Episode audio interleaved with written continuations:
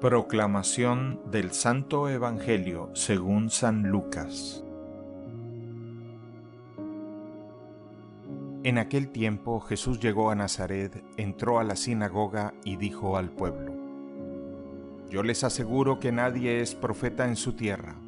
Había ciertamente en Israel muchas viudas en los tiempos de Elías, cuando faltó la lluvia durante tres años y medio, y hubo un hambre terrible en todo el país. Sin embargo, a ninguna de ellas fue enviado Elías, sino a una viuda que vivía en Sarepta, ciudad de Sidón.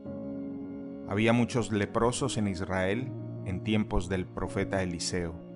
Sin embargo, ninguno de ellos fue curado, sino Naamán, que era de Siria.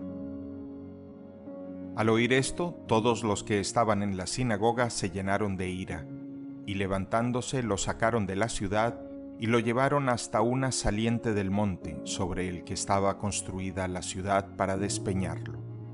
Pero él, pasando por en medio de ellos, se alejó de allí. Palabra del Señor.